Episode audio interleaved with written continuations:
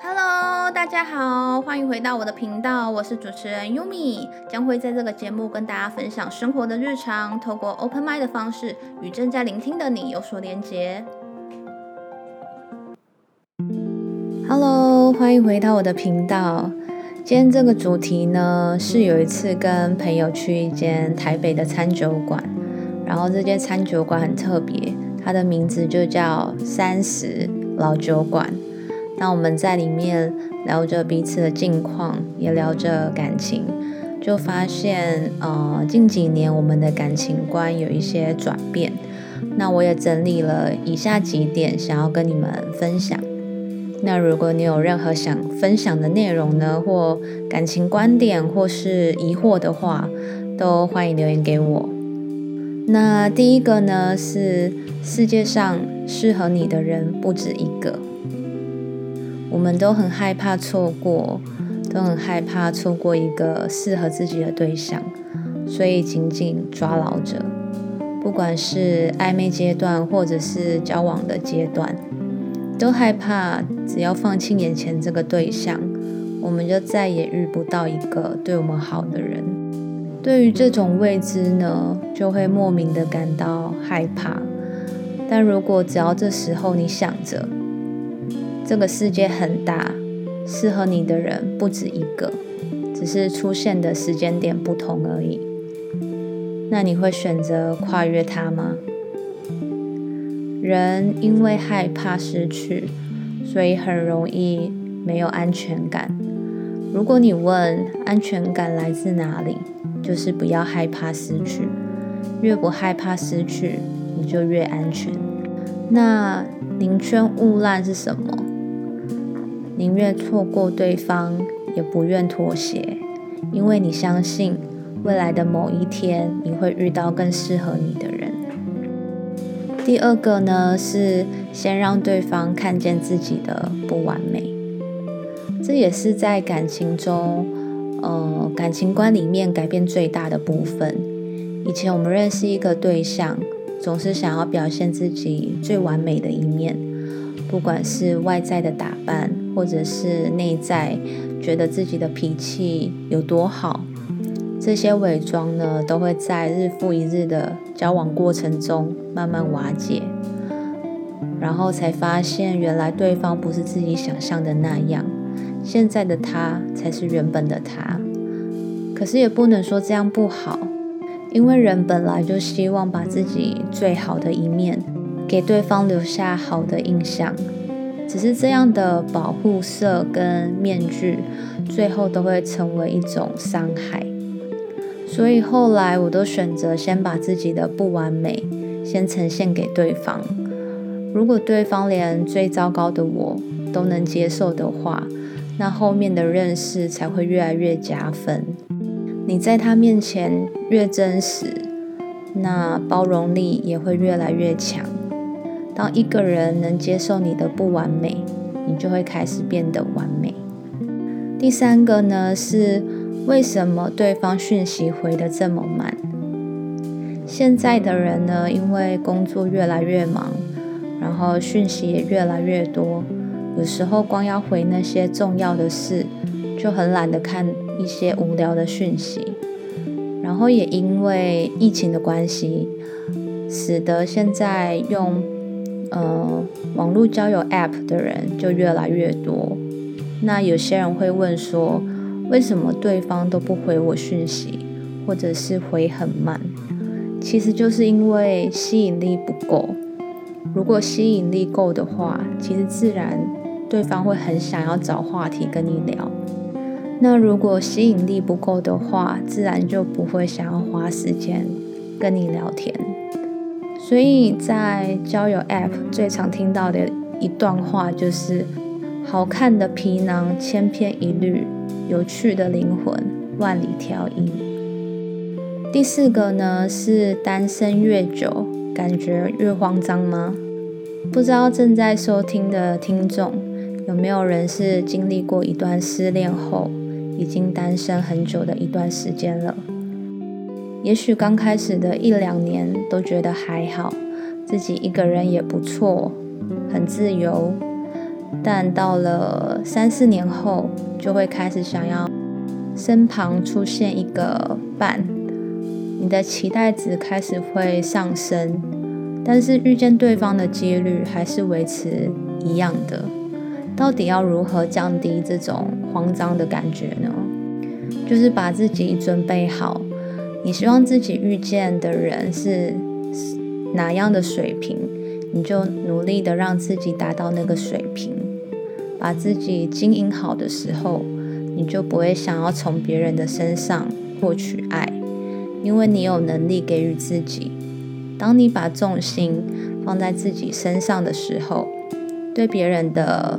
期待也会变得比较少，然后对单身的焦虑跟慌张也会随之的变少。第五个呢，就是结婚到底是为了什么？为什么大家都把结婚当成终极目标？最近我一直在提倡，如果把结婚当成终极目标，那在结婚的那一刻，你们的爱就死了。听到这边，你可能会很困惑：为什么是爱就死了？结婚不是一段感情的寄托吗？随着年龄的增长，每个人在认识一个新对象的时候，大多都会以结婚为交往前提。但结婚对你来说到底是什么？你有问过自己这样的问题吗？我因为太困惑了，所以反复问了自己好几次。得到的答案就是，结婚对我来说是过程，而不是终极目标。终极目标是双方建立良好的合作关系，那结婚就只是水到渠成而已。如果你们双方都知道建立良好的关系是你们的终极目标，只要抓着这个核心，以后不管遇到什么问题或是争吵。只要朝着这个方向前进，你们做出来的选择都是为了达到双方的共识，让彼此更好而已。那你们的爱才会永续的下去。那第六个呢？是人生只要偷看标准答案，那就没意思了。有一些人很喜欢算命，不管是你的工作、感情，还是未来方向。我曾经听过一个故事，就是有一个女生，她很喜欢算命。虽然跟男朋友的交往很稳定了，但她还是很不确定的，跑去跟算命师问，问他们到底适不适合结婚，因为她想要有一个人帮她确定她的这个决定到底对不对。结果这个算命师跟她说：“你们不适合结婚。”听到这边，你们还会选择跟对方结婚吗？这个故事告诉我们：如果你偷看了答案，答案不是你预期的，你会接受它还是改变它？算命师跟他说他们不适合，那就代表他们婚后还有很多进步的空间。但如果算命师跟他说你们很适合，那当他得到这个安心的答案之后，是不是也不会这么努力的维持他们婚后的关系呢？但如果是这样的话，是不是也会变成一个不适合？但人生不就是因为未知，所以才精彩吗？说了以上六点，如果你有感同身受的，也欢迎留言给我。最后，我想要对未来的伴侣说。如果你是我绕了世界一圈还想再回来的地方，在那之前，我不愿将就；在那之前，我选择孤单。也想对曾经遇见过的人说：每个人的相遇都有一个课题，每个错过都是有选择而来的。选择留下或选择离开，不管选择什么，只要不留遗憾就好。聚是偶然，散是必然，跟你们分享。那这次我也要特别谢谢两位听众。第一位听众呢，他推荐我一部电影，叫做《遗愿清单》，还有一个歌手是原子邦尼。那刚好这个电影跟音乐我都看过也听过，那原子帮你的话，我最喜欢的是他的一首叫做《被你遗忘的森林》，也跟你分享。那另外一位听众的话，他的留言有提到，也推荐了我一个音乐，是维里安的《而立》。他说他最近在生活上遇到了一些呃挫折嘛，然后也有一些不顺心的事，然后让我感觉到匿名的留言像是储存心事的地方。如果你觉得我是一个很好诉说心事的对象，你们也可以用这种匿名的方式留言让我知道。也许未来我可以针对这些嗯有心事的人做一些特辑，然后用我的角度给一些意见。感谢你们的收听，我将会不定期更新。那如果有想对我说的话，或是想听的内容，都欢迎留言给我。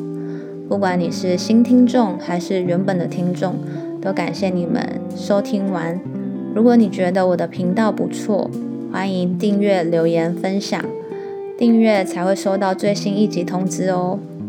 那如果你觉得我的内容对你有影响力，想给我一些鼓励的话，底下有一个赞助网址，请我喝一杯咖啡，让我持续创作。那我们下次见，拜拜。